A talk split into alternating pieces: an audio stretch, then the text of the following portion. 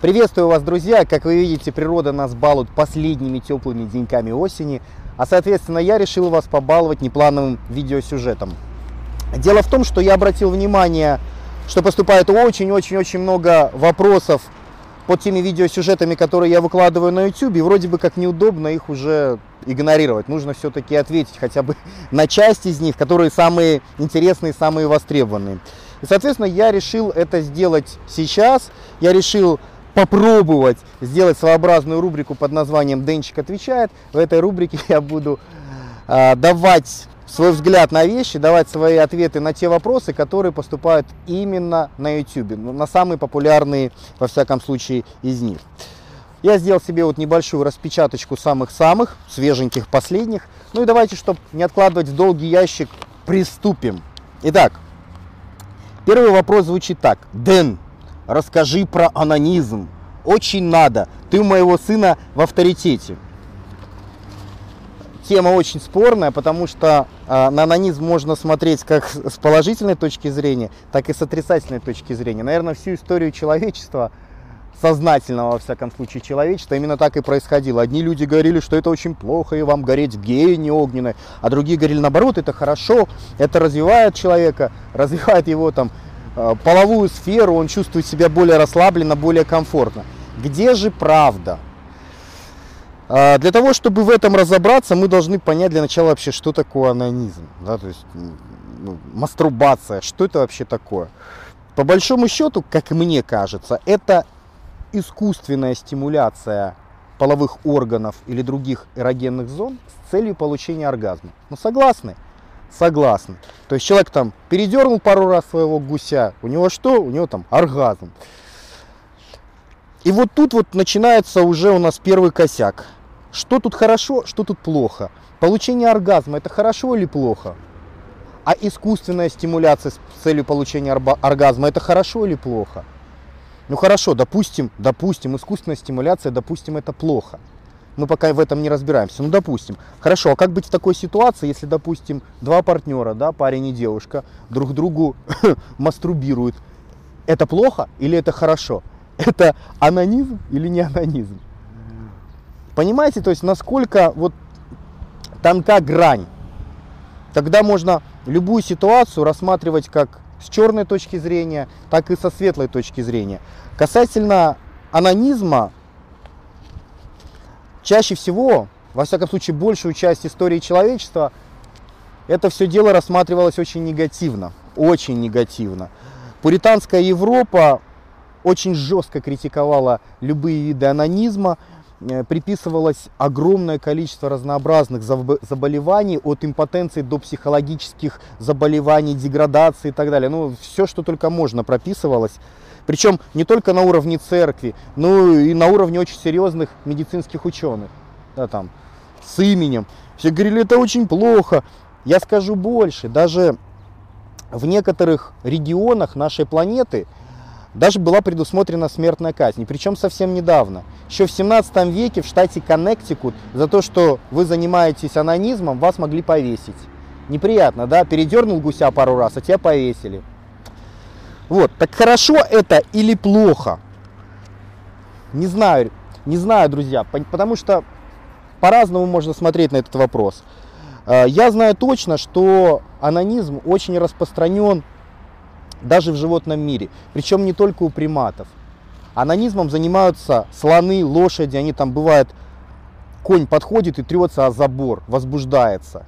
Слоны так делают. То есть это не чисто изобретение человека с помощью мозгов, да, то есть это присуще многим-многим животным. Поэтому, знаете, как говорится, что, что естественно, то не безобразно. Я не скажу, что это очень неестественно, но мы должны констатировать факт, что мастурбация, она существует не только у вида Homo sapiens, но и других животных. Ну и что, и существуют виды, не вымирают, все нормально.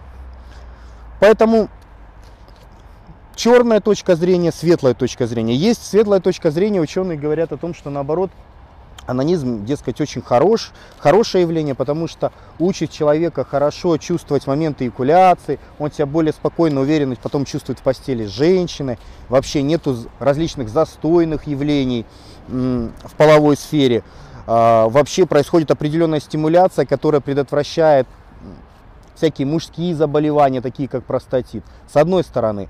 Но есть и другая группа ученых, которая говорит наоборот, чем чаще вы там теребите, тем больше вероятность того, что будет тот же самый простатит. Я не профессиональный ученый, чтобы сказать, ну, не профессиональный там медик, который изучает эти вопросы, андролог. Поэтому я хочу призвать вас рассматривать эту проблему более объективно. То есть видеть не только черное и не только белое. В любом вопросе по жизни есть полутона. И очень большая проблема большинства людей в том, что они вешают ярлыки. Вот они вешают, это плохо, а это хорошо. Знаете, как, ну, я много раз приводил такие примеры, что вот э, солдат э, дезертировал с поля боя. Это хорошо или плохо? С точки зрения генерала армии это очень плохо, за это вообще надо его расстрелять. А с точки зрения солдата или его матери это очень хорошо, потому что они живы остались. То есть в любой ситуации есть полутона. Нельзя рассматривать вот только черное, только белое. Когда вам кто-то начинает с пеной у рта доказывать, что вот анонизм это очень плохо, будешь гореть в гиене огненной, почти сто процентов, что он занял какую-то одну позицию крайнюю, и она будет ошибочная. С другой стороны, есть ребята, которые говорят, да, да дрочите вот направо и налево, наоборот, все будет классно. Эти тоже ошибаются. Истина будет где-то посередине.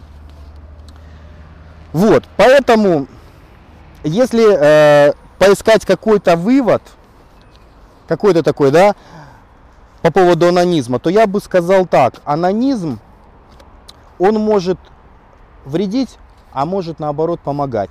Все будет зависеть от количества и целей. Но смотрите, как это выглядит. Если, допустим, у нас есть какой-то гипотетический мужик, ну, у которого нету женщины, да, ну, и он там очень хочет секса, то есть у него постоянный там стояк каждый день, он себя некомфортно чувствует из-за этого, он не может сконцентрироваться на работе. Вот он помаструбировал, выпустил пар, все, расслабился, и дальше он может немножко переключиться, работать. То есть он использует анонизм для того, чтобы не для того, чтобы получить незаслуженное удовольствие, а для того, чтобы э, спустить напряжение, для того, чтобы он потом дальше мог заниматься обычными делами своими. В этом случае ничего плохого не будет. Да, я знаю, многие скажут, да блин, наоборот, есть такое мнение, что э, мастурбация, она нисколько не снимает психологическое напряжение, а наоборот. Но Тут, друзья, все зависит от того, во что верит человек.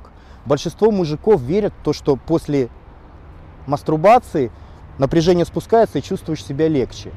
А раз человек в это верит, так оно и будет. Так оно и будет. Человек расслабится, он потом сможет сесть, спокойно поработать, он не будет смотреть на каждую встречную поперечную юбку, он сможет быть более функциональным по жизни.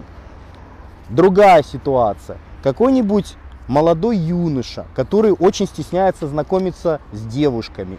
Он каждый день занимается анонизмом. Каждый день гоняет своего гуся, да еще по нескольку раз. Вот в этом случае это будет очень плохо. Потому что такой человек, он будет в какой-то степени вырастать асоциальным. Он будет бояться знакомиться с девушками.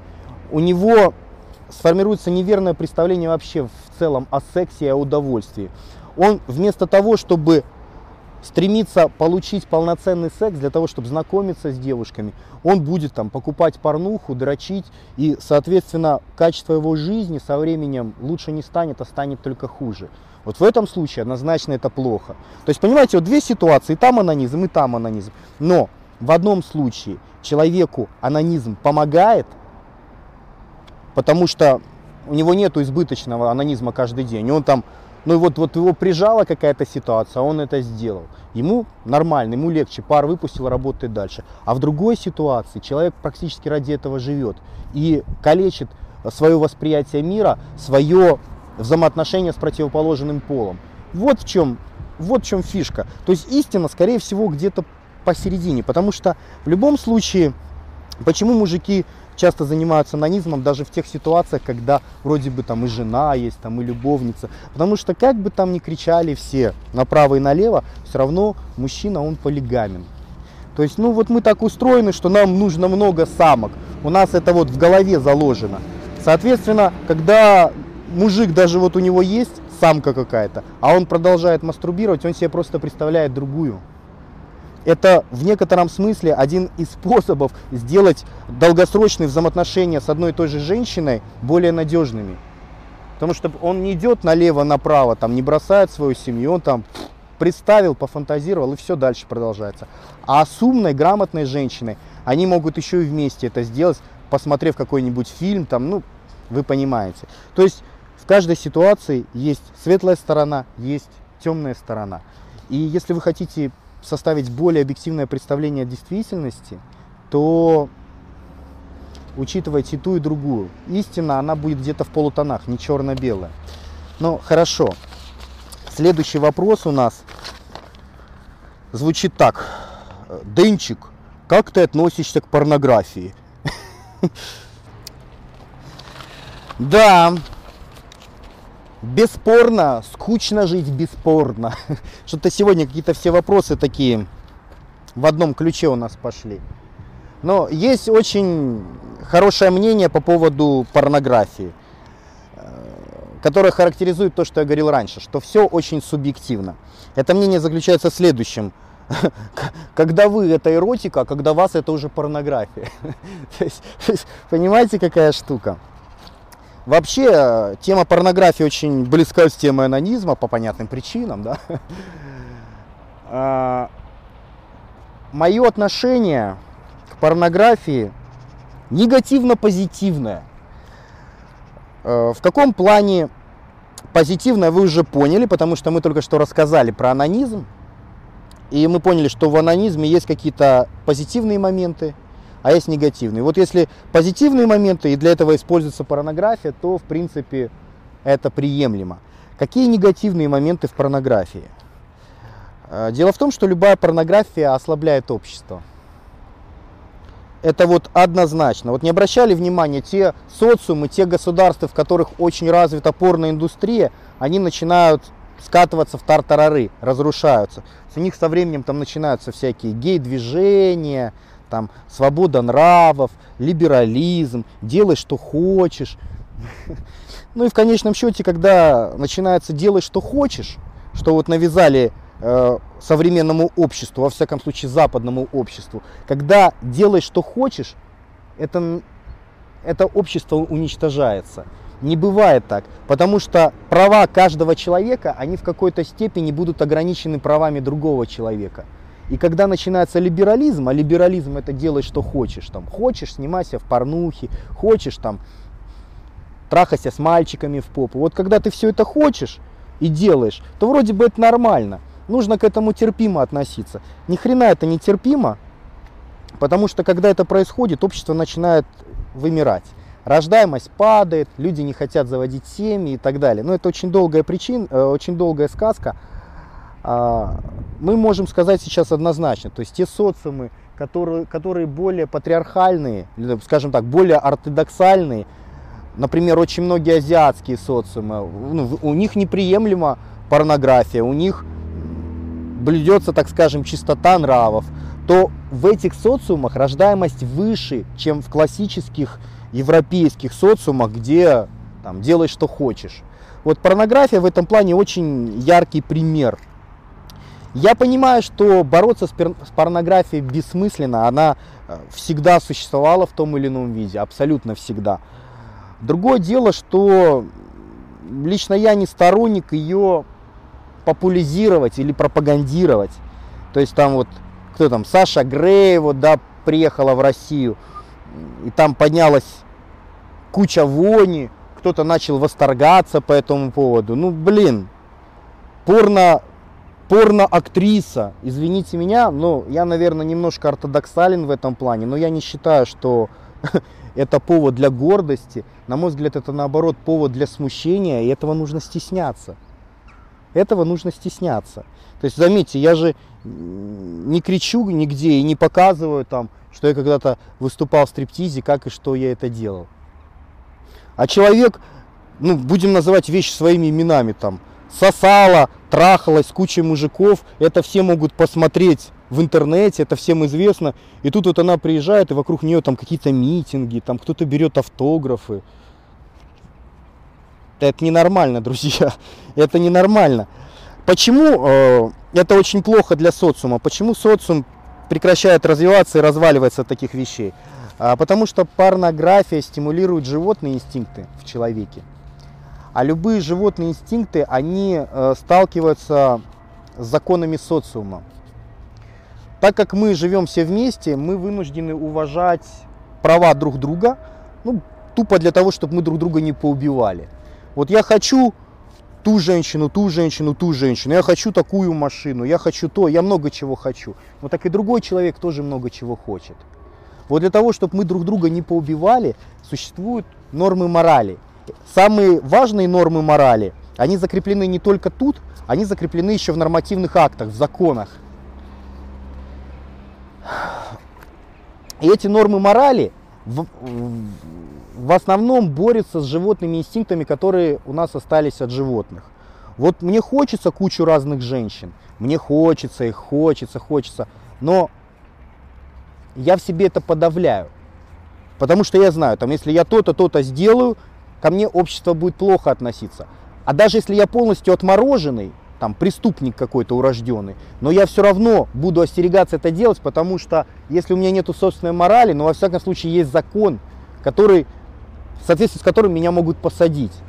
То есть животные инстинкты нужно постоянно подавлять в обществе, потому что если их не подавлять, начнется право сильного, начнут друг друга убивать, друг друга насиловать, и ни к чему хорошему это не приведет. Вот в этом плане порнография как, как вещь, которую стоит как-то выпячивать, пропагандировать. Не-не-не, фу-фу-фу, ни в коем случае.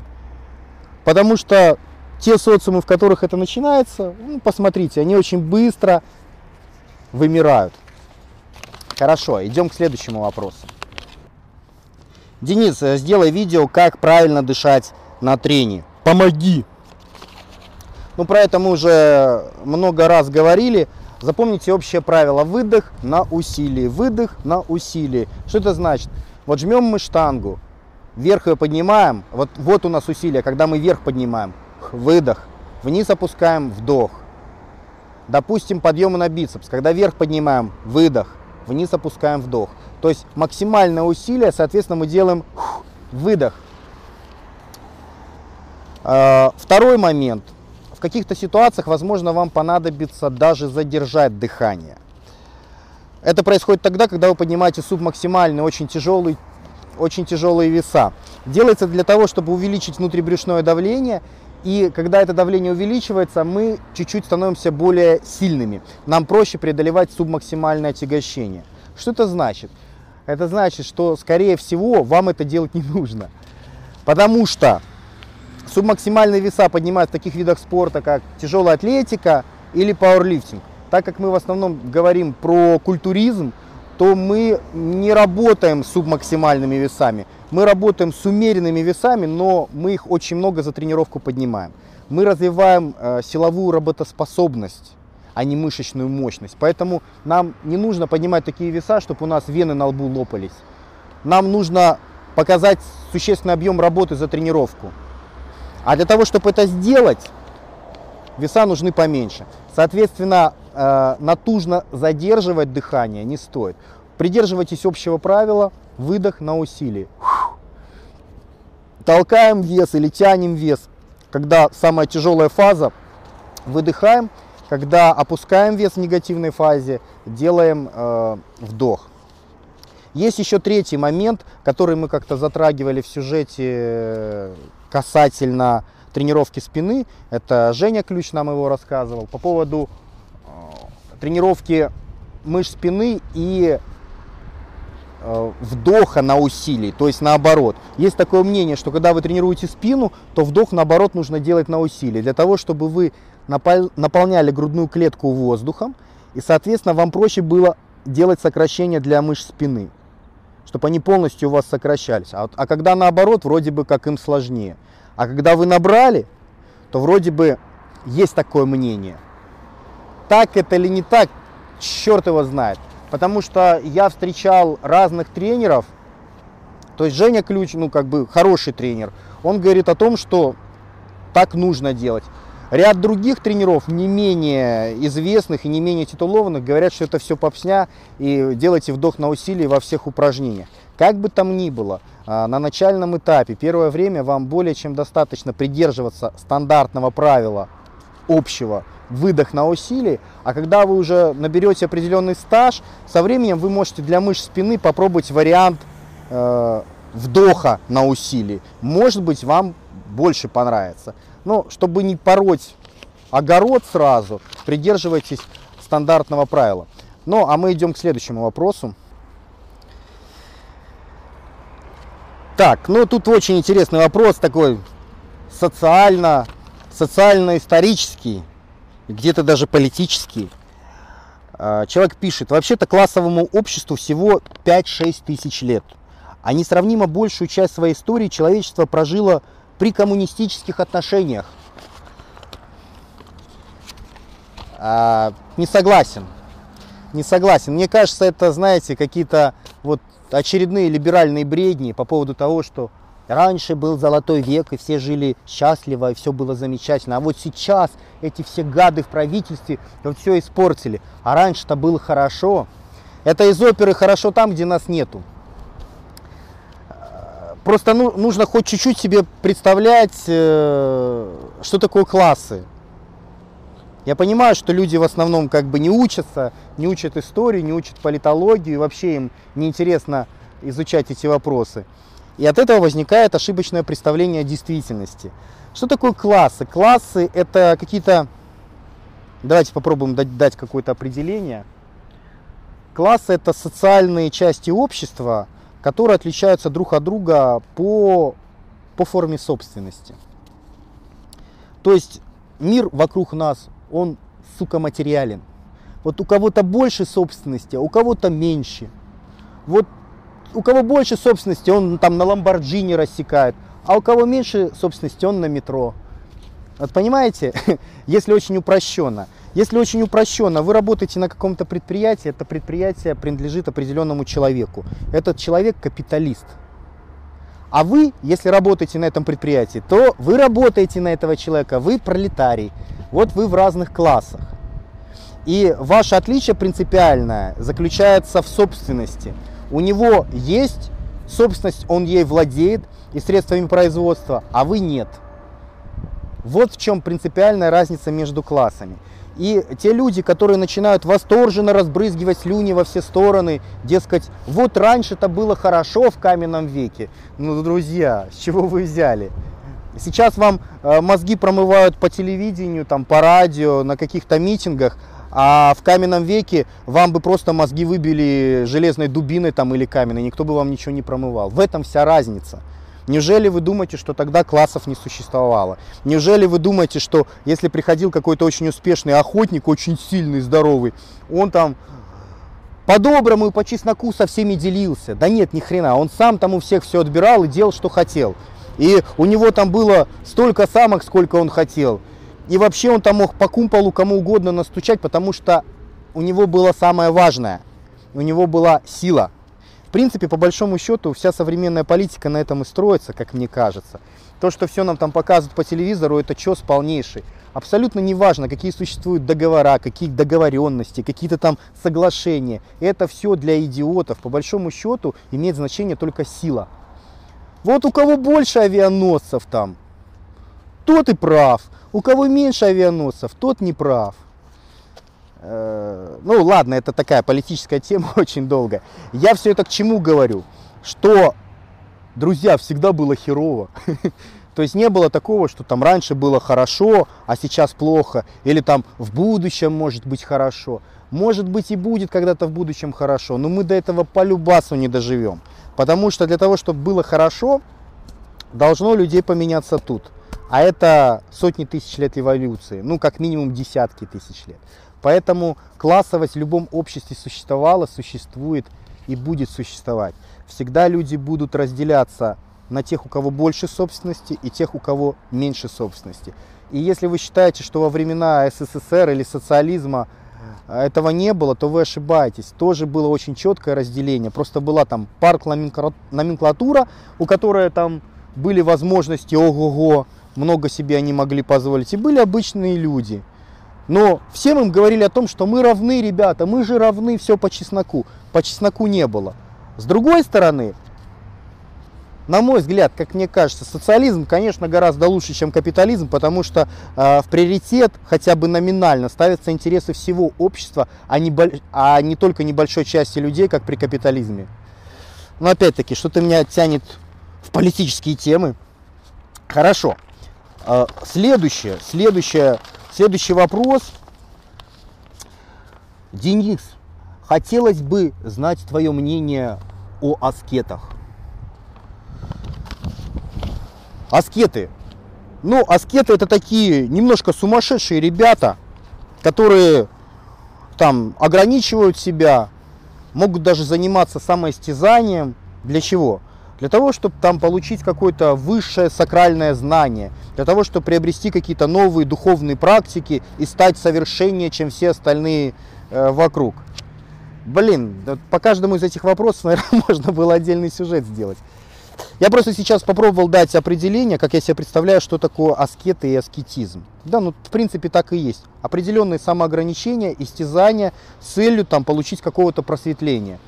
Вот человек там, допустим, сидит год, не говорит там в какой-то пещере, или там бьет себя плетьми там в течение месяца, и он считает, что он становится ближе к Богу. Допустим, это что такое? Это тоже духовная практика. То есть человек а, он верит, по большому счету, что он становится лучше, чем другие люди вокруг.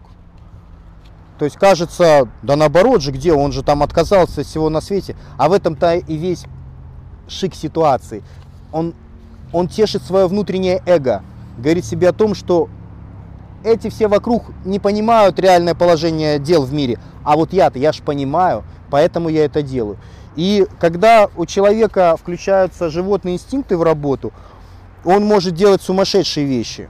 Он может там ограничивать себя до бесконечности. Хорошо это или плохо? В этой ситуации, наверное, все-таки это плохо. Но мы же помним, что любая ситуация, она может быть белой, она может быть черной. Когда человек э, терпит ограничения, ограничивает себя для того, чтобы тешить свои животные инстинкты, дескать о том, что я круче, чем все остальные, я лучше, чем все остальные, это плохо. Потому что его мировоззрение, оно надуманное, оно искусственное, оно не настолько объективное, как у других людей. Но есть и другая сторона медали.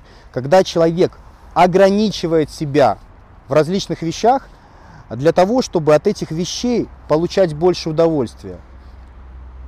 Вы знаете, как как получить кайф. Там выпить, выпить литр воды и перевязать себе писюн на сутки. А вот потом, когда через сутки ты его развяжешь и пописаешь, ты поймешь, что такое счастье. Как бы это ни было смешно, но истина в этом и заключается. Когда человек безгранично получает различные удовольствия, они притупляются, он перестает получать от них кайф. Это касается всего. Это касается еды, это касается секса, это касается, там, не знаю, новых машин, количества денег, абсолютно всего. Если у человека безграничное количество чего-то, что вначале ему доставляло удовольствие, то со временем это перестает его радовать. Почему так происходит? Блин, опять очень долгая тема. Происходит так потому, что всю свою историю существования у человечества не было такой возможности. Наши предки сотни тысяч лет голодали. Еда это был, это был праздник. Нужно было очень сильно постараться, чтобы добыть эту еду. Поэтому и толстых-то, в общем-то, не было, потому что еды было мало. И сейчас, впервые за сотни тысяч лет эволюции, сложилась такая ситуация, что вот мы забрались на вершину пирамиды, и мы можем жрать сколько хотим, мы можем там менять машины, мы можем там разлагаться морально, мы можем много чего делать. В силу того, что определенные материальные блага цивилизации стали значительно более доступны. Мы на вершине пирамиды. И дальше, собственно говоря, дальше идти некуда. Дальше можно только скатываться вниз, если так смотреть системно на этот вопрос. Поэтому, если вы хотите получать удовольствие от окружающей действительности, обязательно нужно научиться себя ограничивать. А, я вот в этом плане никогда не понимал людей, которые вот бесконечно жрут, жрут, жрут, жрут. Вот она зашла в магазин, у нее там уже свисает по 5 складок с каждой стороны и под подбородком 4. Но она вот все равно ей батоны нужны, батоны, сало. Она жрет, жрет. Она в зеркало на себя смотрит. Она некрасивая, она не социальная, с ней никто не хочет общаться. Она все равно жрет. Это что? Это вот то, о чем я говорю. Человек не может остановиться. У него механизмов-то не выработалось, потому что раньше не нужны были механизмы самоограничения, еду было сложно достать. А сейчас полно, и человек не может себя ограничивать. Из-за того, что человек не может себя ограничивать, он умирает. Он перестает быть человеком. Это, еда это просто пример.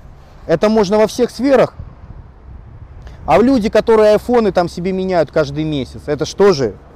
Ну купил ты себе телефон, Нахрена ты его снова меняешь? А, и потом меняешь. Зачем ты меняешь? Это вот цивилизация потребления. И, соответственно, идет время, человек перестает получать удовольствие. И от айфонов, и от секса, и от еды. Он уже не человек, он батарейка.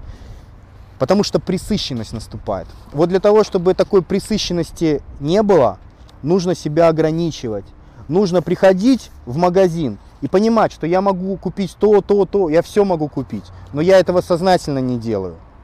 Я могу купить ту, ту, ту машину, ту машину, могу их менять там каждые несколько месяцев, но я сознательно этого не делаю. Потому что если я это буду делать, я перестану получать от этого удовольствие, а не потому, что у меня нет такой возможности. Потому что если я буду жрать безгранично, я перестану получать удовольствие от еды. Я буду жирный, я буду некрасивый, и у меня будет очень неинтересная жизнь. Меня будут игнорировать люди, я не буду нравиться другим. Ну, вы понимаете, это порочный круг очень важно научиться себя ограничивать.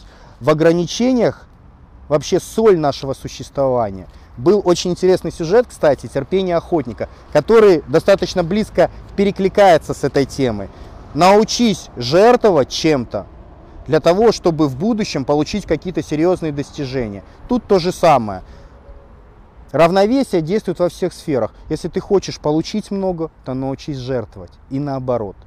Нельзя постоянно хапать, хапать, хапать, хапать у этого мира. Будешь постоянно хапать у этого мира, он тебя накажет.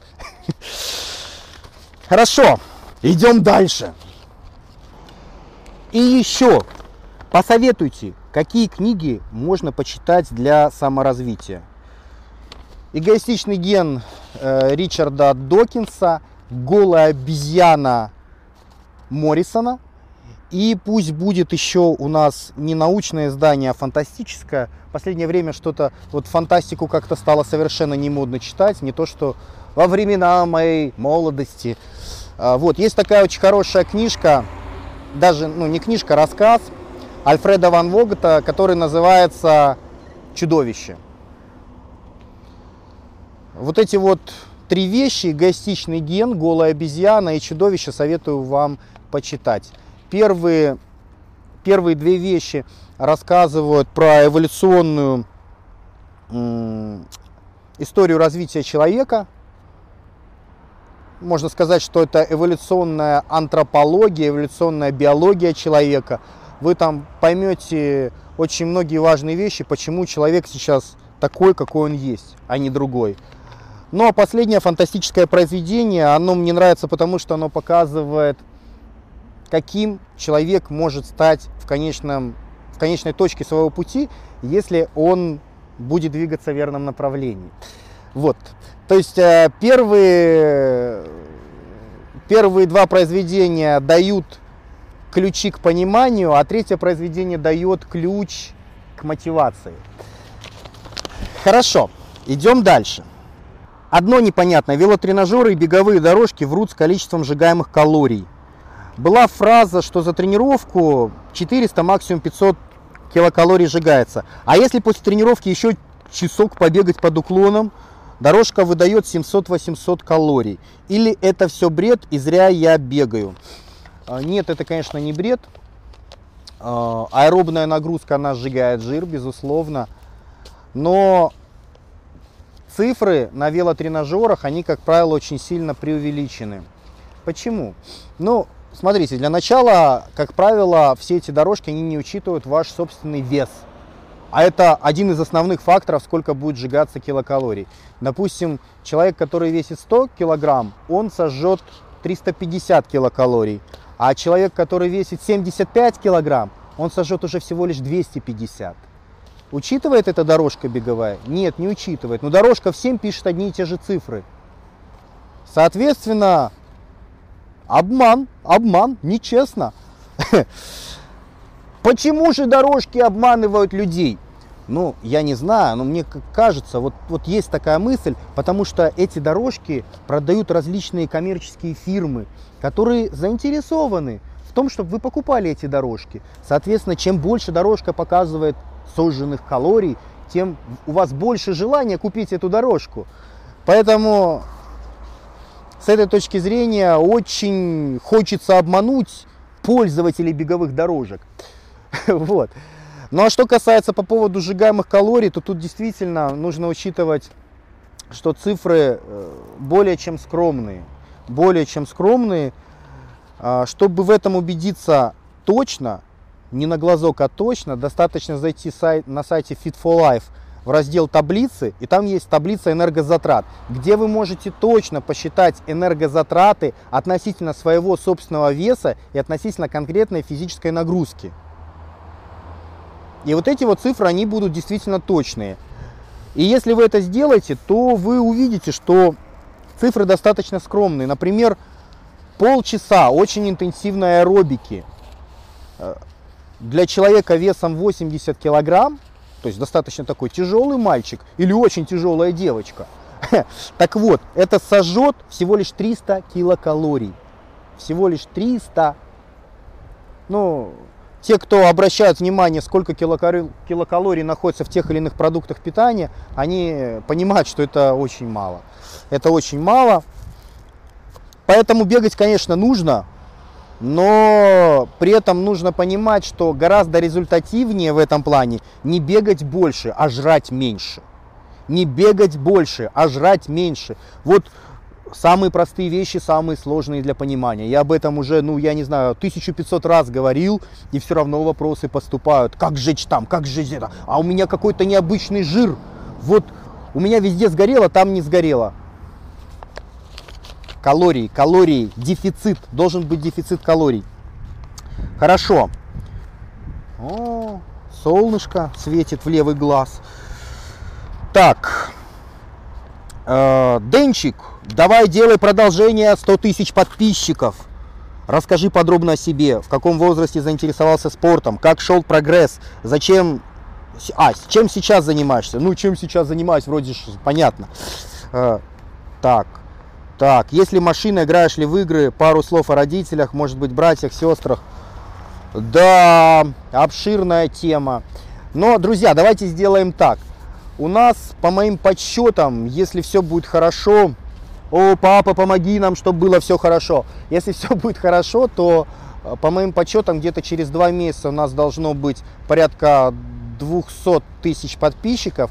И под эту кругленькую дату мы сделаем сюжет. Ну, сделаем сюжет не как, не 100 тысяч подписчиков, а мы сделаем 200 тысяч подписчиков, в котором я постараюсь ну, рассказать э, интересные для вас штуки, по поводу меня любимого. Ну, в общем, обещаю, сделаем. Чуть попозже сделаем. Вот, так, хорошо, дальше. Ну и последний на сегодня вопрос. Денчик, давай больше социальных, политических, экономических, психологических и исторических тем. Ну, ребята, ну я же сказал, все будет, все нормально. Такие темы я люблю, меня хлебом не корми, дай погнать. Вот, поэтому обещаю, да, такие темы будут. Правда, некоторые темы я, к сожалению, боюсь выкладывать. Вот, вот трус я, вот, вот боюсь, потому что, ну его нафиг. Я стараюсь все выкладывать, знаете, с такой точки зрения, с точки зрения прикола какого-то, или с точки зрения, я говорю, Я вот в этом не уверен. Я вот думаю, что может быть иначе. Это просто мое вот субъективное такое мнение.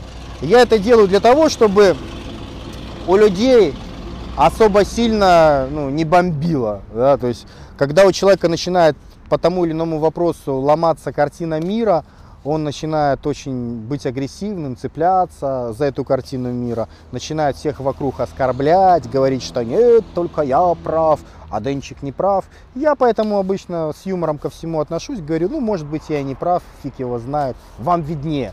Вот, но тем действительно будет очень много. В принципе, вот вам, кстати, карты в руки. Вы под этим видеосюжетом можете писать, какие вопросы вас больше всего интересуют, какие темы вы хотели бы в будущем увидеть. Э, что касается вопросов, пишите под этим видеосюжетом именно на YouTube свои вопросы и голосуйте за те вопросы, ставьте лайки, за те вопросы, которые вам наиболее интересны.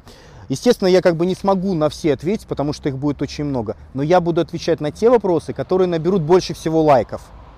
Ну, а это вполне, в принципе, логично, да, что чем больше людей захотели услышать ответ на этот вопрос, соответственно, нужно как бы мнение этих людей учитывать.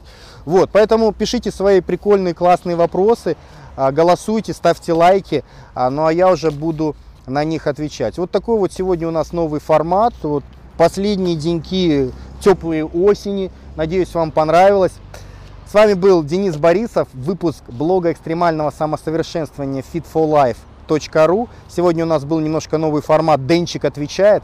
Но я вам желаю удачи, успеха и да пребудет с вами сила, друзья!